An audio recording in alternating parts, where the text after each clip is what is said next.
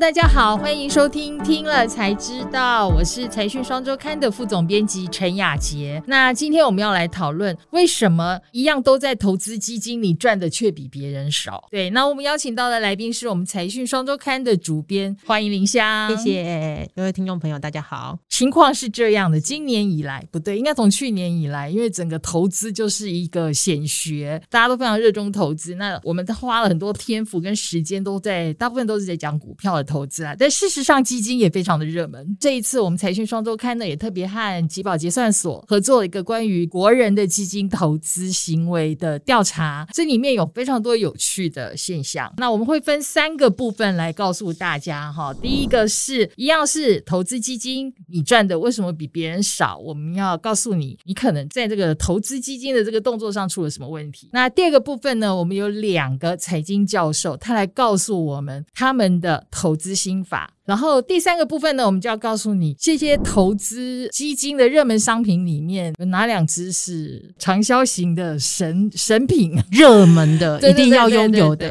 对，好，对，神级投资标的。OK，第一个我们发现就是说，国人其实投资基金是蛮多的，而且成长的很快。对，过去的话，其实基金在台湾应该有落地大概三十年了这样子。但是呢，以前可能就是大家都透过理专，然后就是要带进带出这样子。但是呢，他们就有说，就是 最好的理专就是永远不让你出场赎回的理专，就是他一直让你转换标的这样子，然后一下子要买债券，一下又让你买股票，然后一下又让你买东协，一下又让你买呃新兴市场这样子。对，还会提醒你说这个涨三成了，赶快买，对对对，对，赶快停利吧。对对对，赶快通知客户，然后就带着鲜花水果。就是告诉你，哎，可以转换标的喽，这样子。那其实所以国人过去都很仰赖理专在那边带进带出。那因为理专他们可以就借由就是投资人在转换的时候，他们可以有很多佣金的收入这样子。所以那时候就是后来就是国人就不是很喜欢投资基金，觉得投资基金都是钱都被人家赚走了这样。嗯、所以呢，就算有投资，大部分都还是以股票为主，或者是说呃保险。但是去年呢，因为呃利率整个就是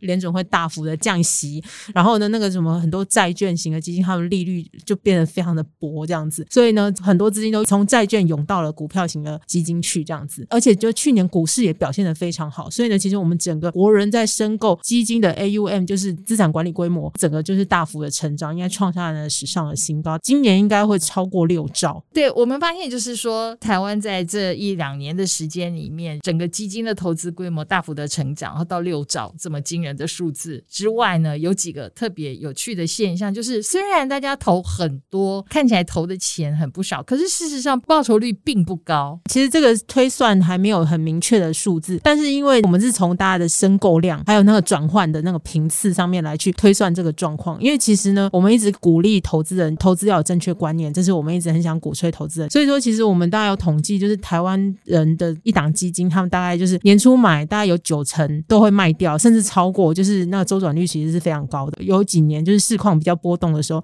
甚至还超过一百趴。其实。台湾目前为止的话，就是投资基金都还是以单笔的为主，大概超过八成。这两年开始有比较好的转变，比较转向就是定期定额分散风险这样的一个概念。观念是是其实不太一样，因为基金和股票毕竟是不一样的商品。对，所以我们发现了第一个问题就是在于我们国人的报酬率算是偏低的，主要的原因就是因为交易的太频繁了，而且习惯性是用单笔进场一次定生死。因为无论如何，你如果是用定期定额的话，它就会。渐渐的把风险分摊掉嘛，当然你的利润也会被分摊掉。可是整体来讲，如果你拉长了投资的时间，报酬率还是挺惊人的。对啊，对啊，像雅洁老师有就是一个存股的课程，对，谢谢你。对，顺便广告一下，顺便帮我广告。对，其实那个广、嗯、那个存股也是一个这样类似的概念，就是你就是一个定期定额的概念。对啊，你就是抓好看好，然后长期投资，你最后就可以微笑收成。那我们又发现还有第二个现象，在台台湾的。基金投资人当中，就是哎，其实好像老人家 其实比我们想象中的更大胆一点，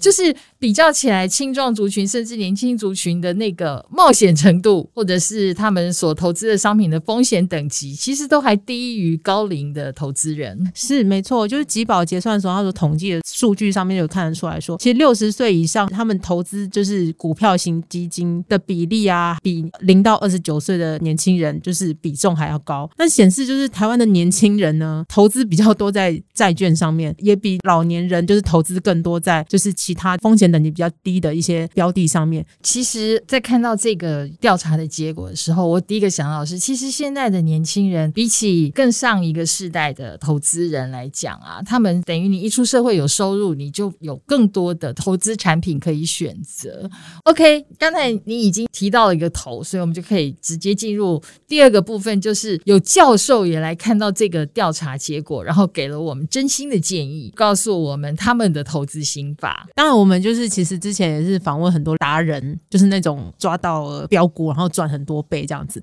但因为我们讲说这两位教授，他们其实就是因为他们是教授嘛，他们其实应该更懂，就是财务工程，他们连那种很复杂衍生性金融商品都会算的那种。对他们，他们会不会用比较更厉害的投资方法、投资策略呢？结果他们也没有，他们其实就是定期定额，其实就是很懒人，他们没有什么很技巧或者是很过度积极的去操作。就是我这种，就是我这种、啊。对，然后他们就让他静静，然后就嗯，就他就跟我，然后每年蓦然回首就发现，呃，赚了两百倍这样子。哦，我没有他们多，